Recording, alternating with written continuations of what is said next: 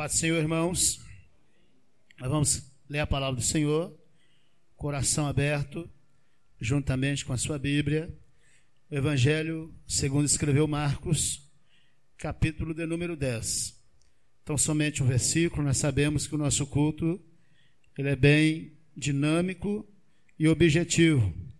Então, nós vamos ler a palavra do Senhor no Evangelho, segundo escreveu Marcos, capítulo 10. Então, somente o versículo 49. E Jesus, parando, ordenou que o chamassem. E eles chamaram o homem cego, dizendo-lhe: Tem bom ânimo, levanta-te, que ele te chama. Amém. Pode se assentar. Você que teve bondade de ficar de pé. É, de uma forma bem objetiva, eu queria que você, neste momento, concentrasse a sua atenção e se colocasse no lugar, ou tentasse se colocar no lugar, de uma pessoa, de uma pessoa que estava indo em direção para enfrentar a sua maior prova. Ou seu maior, a sua maior dificuldade. Se você fosse essa pessoa, eu vou resumir aqui para ganhar tempo. Se você soubesse de antemão que você estaria na sua última semana de vida,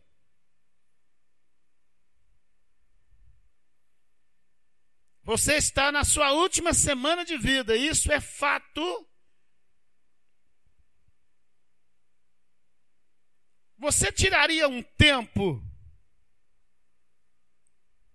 para se preocupar com outras pessoas ou com os problemas alheios, sabendo que os seus são gravemente, terrivelmente, sem dúvida nenhuma, os maiores que, que tem?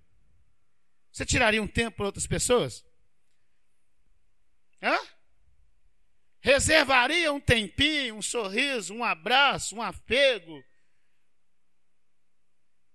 Ouviria alguém que queria desabafar com você acerca das suas dificuldades, acerca do gás que acaba, da luz que está para cortar? Sendo que você sabe que essa é a última semana que você tem? Francamente, eu acho que eu não teria essa não teria essa capacidade. Marcos, quando ele registra aqui, aqui nós já estamos, você conhecedor, você sabe que está relacionado à cura do cego, do filho de Timeu. Hã? Aquele cego que, quando ouve falar que é Jesus de Nazaré que está passando, ele começa a clamar: e quanto mais eles pedem para ele que cale, ele mais clama mais alto: Jesus, filho de Davi, tenha compaixão de mim. Essa é a, a leitura que nós lemos. Mas antes de chegar até o filho de Timeu, que muita gente acha que ele chama Bartimeu, antes de chegar ao filho de Timeu, Jesus ele começa então a endereçar sua última viagem a Jerusalém, saindo das cidades circunvizinhas, a caminho de Jerusalém, aonde que ele mesmo dá depoimento aos discípulos dizendo: "Convém que eu vá a Jerusalém e lá eu seja entregue nas mãos e lá eles vão fazer tudo aquilo que está escrito acerca de mim. Vou ser açoitado, vão me matar.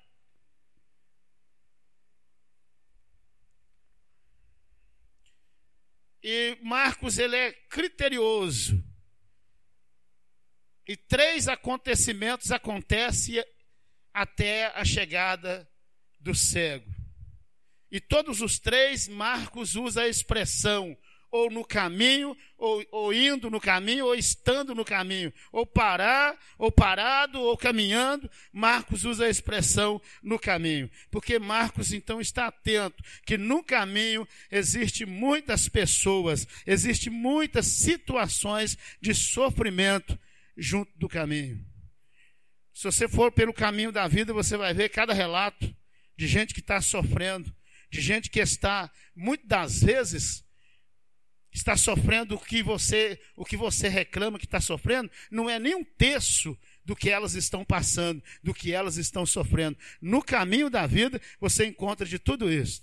Tem hora que você reclama de barriga cheia, e no caminho da vida você vê gente que tem motivos para estar chorando absurdos, e eles estão muitas das vezes com a reação melhor do que a sua, como servo e serva de Deus.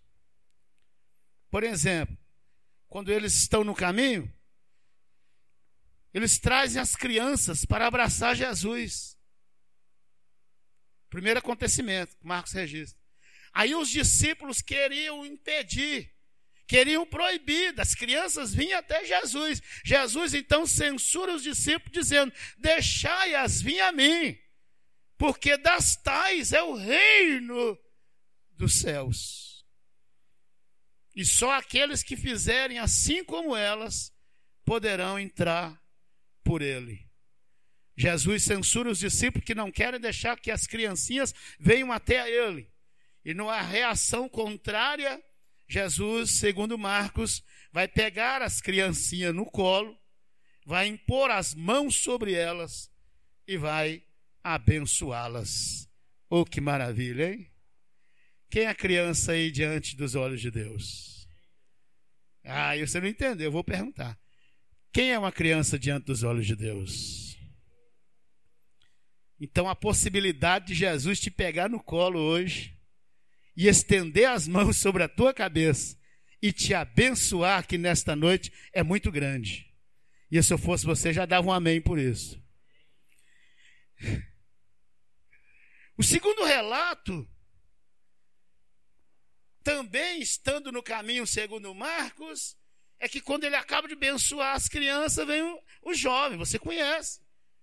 O jovem que diz: Oh, bom, oh, bom Deus, oh, bom Jesus, oh, bom Senhor. O que, é que eu faço para herdar a vida eterna? Aquele discurso que você conhece.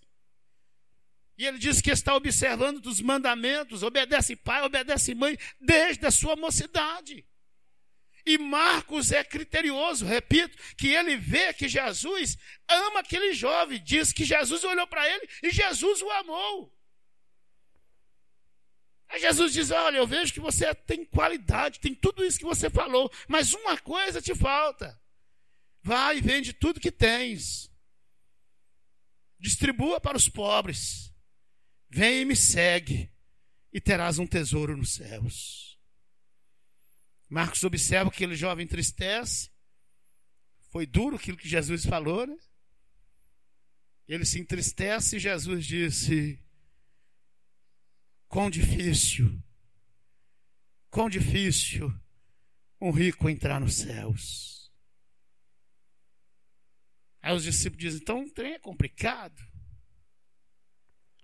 Jesus diz: difícil, mas não impossível, porque para Deus todas as coisas são possíveis. Segundo fato que Marcos registra, estando no caminho. Terceiro, agora vem os dois irmãos, dois dos seus discípulos, chega até ele e diz: O senhor está muito bonzinho hoje, já abençoou criança, já amou um jovem, o senhor poderia atender nossos pedidos, que é pouca coisa. Quando o senhor assumiu o reino, permita que um de nós um assenta à tua direita e o outro à tua esquerda no teu reino. O Senhor como rei, nós como braço direito. Aí Jesus, então, não, não vê aquilo com bons olhos, porque o que está em xeque naqueles dois irmãos é que eles querem então ser maiores. E Jesus disse: Isso aí é coisa do mundo que perece. Porque no mundo é assim: o Senhor se assenhoria dos seus servos, são maiores, dão ordens, mas no reino de Deus não é desta forma. No reino de Deus, o maior é menor. No reino de Deus, eu mesmo não vim para ser servido, mas eu vim para servir e dar a vida em favor de muitos. No meu reino, se você quiser ser maior, seja aquele que serve. E agora então nós entramos, segundo Marcos, tudo isso no caminho.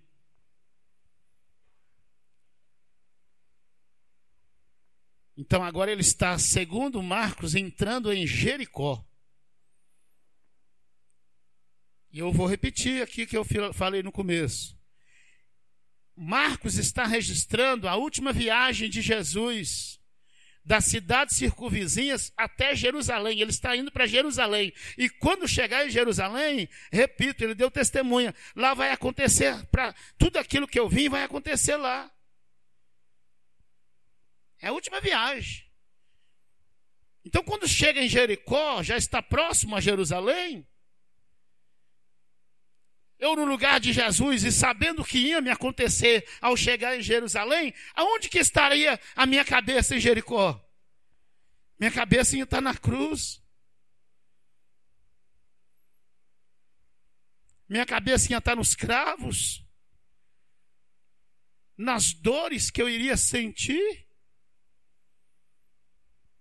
Nas bofetadas que eu iria ganhar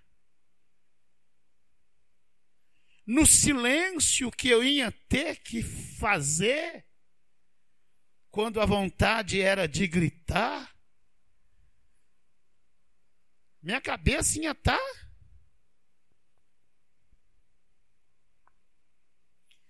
e quando ele está em Jericó, um cego está sentado à beira do caminho.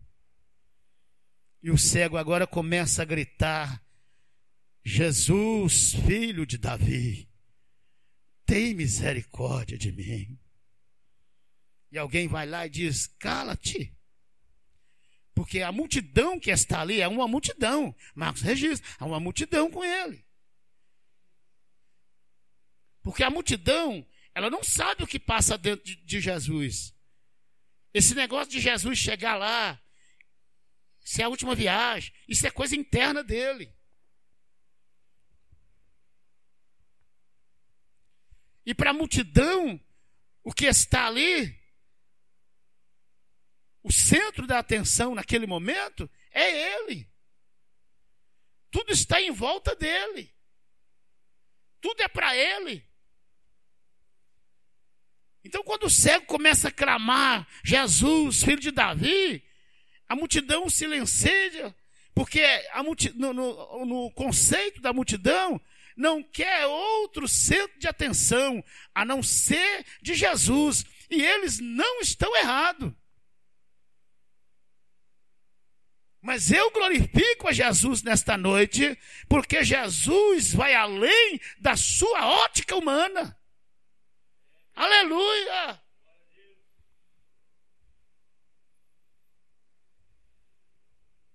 Aí Jesus, oh bendito é o nome de Jesus. Jesus se para. E com isto faz com que tudo se pare diante dele e ele agora, oh glória a Deus, faz com que tudo vire de cabeça para baixo. Aí o Jesus, que teria todos os motivos do mundo para não ouvir ninguém naquele momento, ele diz: Eu quero dar uma atenção para ele. Eu quero ser abençoador neste momento tão difícil. eu quero socorrer, eu quero ajudá-lo, eu quero estender as minhas mãos. Você está notando aqui? Há um contraste entre a multidão e Jesus. A multidão não quer que ninguém interrompa Jesus, mas Jesus quer ajudar alguém que está precisando naquele momento. Sabe o que é que Jesus está nos dizendo nesta noite? Aqui ele para uma missão. Simplesmente para atender uma necessidade humana.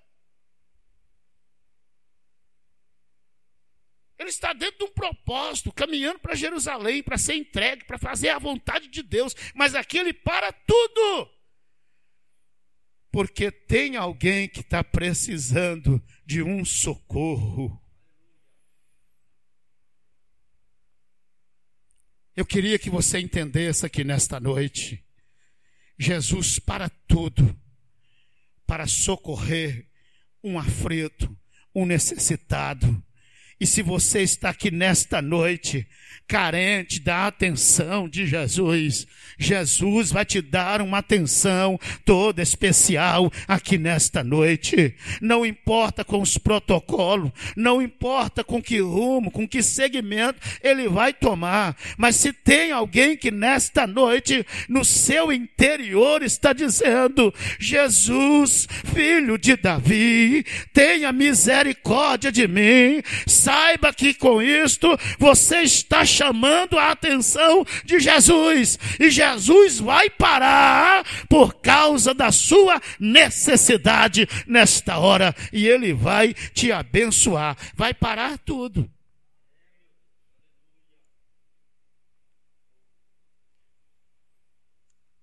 Porque há uma coisa também muito séria ao, ao, a, aos olhos da multidão. A multidão sabe que o cego ele é insignificante. Significava nada. É uma realidade. Dentro de um contexto, a multidão sabe quem é tu, rapaz. Diante desse que caminha. Diante desse que passa. Quem é você? Você não significa nada, não representa nada, não tem peso nenhum diante desse que está aqui. Mas, uma vez mais, eu glorifico o nome de Jesus. Que quem analisa, que quem avalia, isto tudo que eu estou dizendo, é Ele é Ele. É Ele. Oh, aleluia. E talvez você realmente, diante dos olhos de muito, não tem significância nenhuma, não tem valor nenhum, não tem peso nenhum. Mas isto diante dos olhos humanos, porque diante dos olhos dele, ele olha e está dizendo: Você significa muito para mim.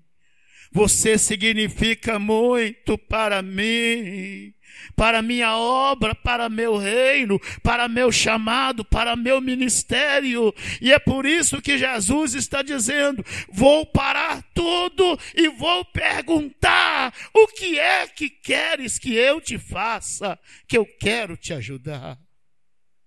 Oh, aleluia!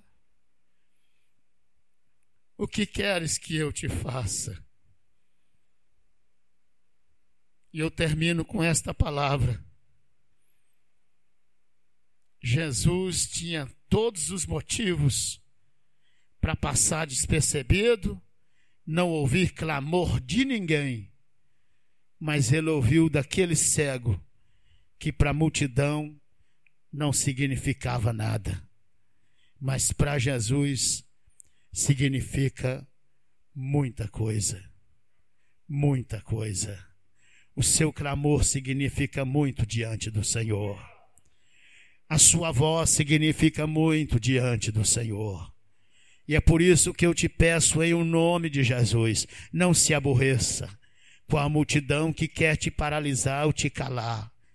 O importante é o que Jesus está fazendo por você. É o que Jesus está fazendo pela nossa vida. É isso que tem valor. Fique de pé, eu quero orar por você. Será que você pode clamar a Jesus nesta noite? E eu sei, eu disse aqui que a multidão tem razão.